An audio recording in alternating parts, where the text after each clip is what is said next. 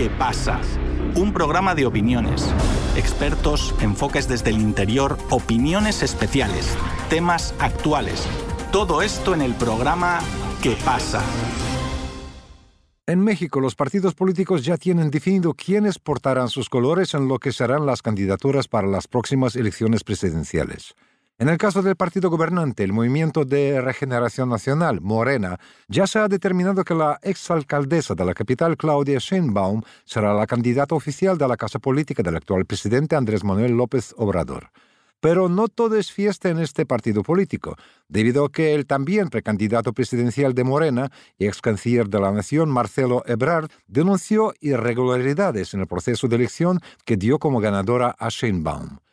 Nuestro compañero Cristian Galindo amplía el tema. Claudia Sheinbaum Pardo, de 61 años, quien aparte de su carrera política es escritora y académica mexicana, ha ganado la candidatura presidencial de Morena. Sheinbaum desde un inicio fue una de las favoritas en el proceso de elección para la candidatura a la presidencia por parte de Morena, teniendo en cuenta su historial político y de gobierno, en donde ha participado en varios cargos gubernamentales, destacando claramente su último paso por el Ejecutivo de la capital mexicana. Luego de que distintas encuestadoras hicieran el análisis de los candidatos de Morena, además de una elección interna realizada en ese partido oficialista, se estableció que Sheinbaum sería su candidata, ganando con el 39,4% frente a sus contrincantes. Pero frente al proceso de elección, el ex canciller mexicano y también postulante a la candidatura presidencial, Marcelo Ebrard, ha denunciado que existen irregularidades en el proceso de elección en el que él recibió el segundo puesto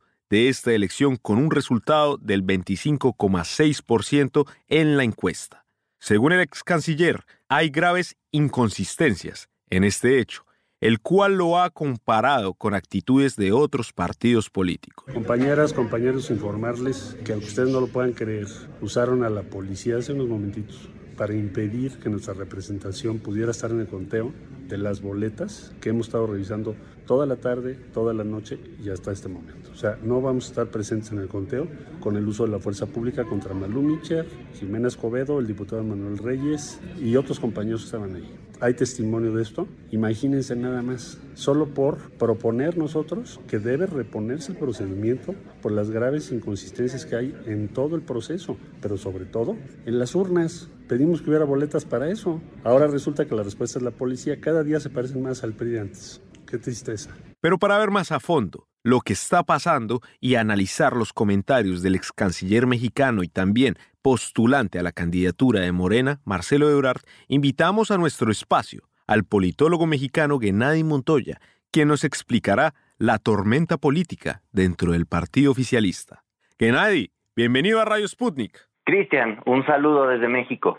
Se ha dado un hito en la historia de la política mexicana con el proceso que se llevó a cabo en estos meses con la forma de elección de la nueva coordinadora de los comités de la defensa de la cuarta transformación, que en realidad es quien va a encabezar el proyecto de la cuarta transformación, y eso lo ha dicho el mismo presidente Andrés Manuel. Y pues bien, como es un fenómeno nuevo, como es la ruptura del statu quo, genera ciertas turbulencias, aturde a ciertos sectores y a ciertos grupos políticos que responden ante un cambio como cualquier ruptura en el statu quo y bueno, se han generado diversas declaraciones. Sin embargo, es un momento importante y especial, como te dije, para la política mexicana y para las estructuras de base, no solo de Morena, sino del Partido del Trabajo y el Partido Verde Ecologista de México, que forman parte de la coalición Juntos Haremos Historia es un proceso importante que abona a la transformación que sigue en proceso como una espiral, como cualquier situación que genera un cambio, es una espiral que va de arriba hacia abajo y tiene ciertas turbulencias como se ha mencionado y además peculiarmente en la izquierda en Latinoamérica.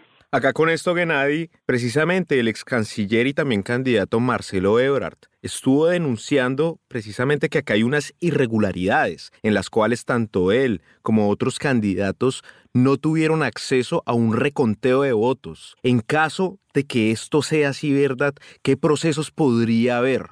Bueno, ninguna situación de elección ha sido limpia, ni será limpia. Siempre conlleva sus fallas y sus momentos en donde se necesitan replantear las cosas, se necesita reorganizar. Y bien, esta reacción del ex canciller también que buscaba la coordinación de los comités, pues genera cierto asombro, ya que es un proceso de un partido en donde se ha estado buscando la unidad. Las acciones del ex canciller pueden llegar al tema de la judicialización del proceso, sin embargo, no sería nada conveniente para el movimiento y para la cuarta transformación, ya que la guerra estaría dentro de la izquierda y no con la derecha que va queriendo posicionarse, aunque muy débil, pero en un péndulo en América Latina y con la posición de la ultraderecha, no solo en la región, sino a nivel mundial, pudiera llegar a dar una sorpresa. Entonces, el tener un conflicto tan grande dentro del partido y dentro de la coalición puede generar una implosión. Sinceramente lo veo un poco complicado y pienso que pueden llegar a ciertas pláticas para aminorizar un impacto fuerte.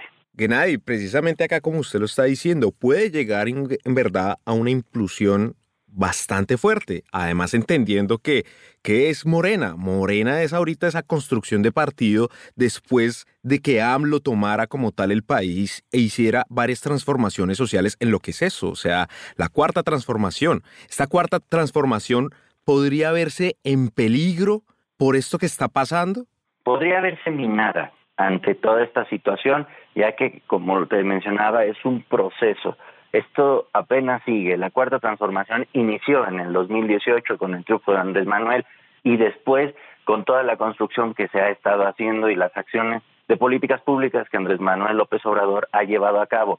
Entonces, este proceso, como todos los revolucionarios, aunque se le llama transformación, genera un tiempo de cambio, un tiempo en la base social, un tiempo en la base económica, un tiempo en la base política, y todo este conjunto tiene fragilidades claras de un cambio, ¿no? Cuando existe un cambio. Entonces, puede mermar un poco, sin embargo, la imagen, la fuerza y la legitimidad que Andrés Manuel López Obrador tiene y que Andrés Manuel López Obrador le ha dado a Morena e incluso a la coalición completa, puede darle un respaldo a esta situación y puede llegar a generar un dirigente más fuerte o una dirigente más fuerte como Claudia Sheinbaum. Y que el ex canciller pueda entender con ese profesionalismo político los tiempos que existen. Acá con esto, Gennady, vemos que tanto Sheinbaum como Ebrard eran los candidatos más fuertes dentro de Morena.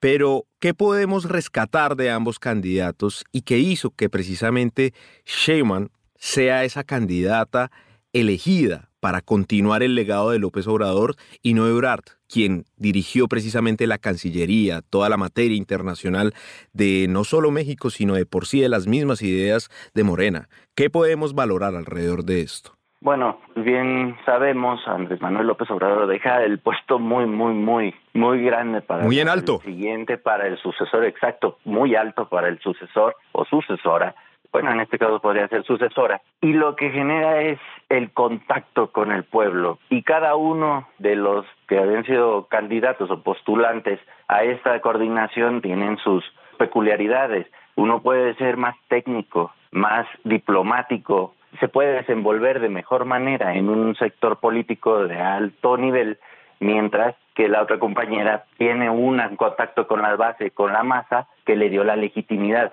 Esto último es lo más importante, ya que Andrés Manuel López Obrador lo ha dejado muy claro. Él ha estado en contacto todos los fines de semana, tiene recorridos, todas las mañanas tiene su programa, bueno, no su programa, tiene su conferencia matutina y eso le genera un contacto con el pueblo. Ahí, al parecer, Claudia Sheinbaum lo impulsó de mejor manera, mientras que Marcelo Ebrard tomó ciertas distancias y lo complicó. Ahí la legitimidad que se le puede dar a Claudia es que se maneja con la unidad, con la base. Exactamente. Pues precisamente este proceso que está pasando dentro de Morena, el partido más importante en estos momentos en México, deja mucho de qué pensar y obviamente hay una expectativa grande dentro de México de lo que pueda llegar a pasar con esto.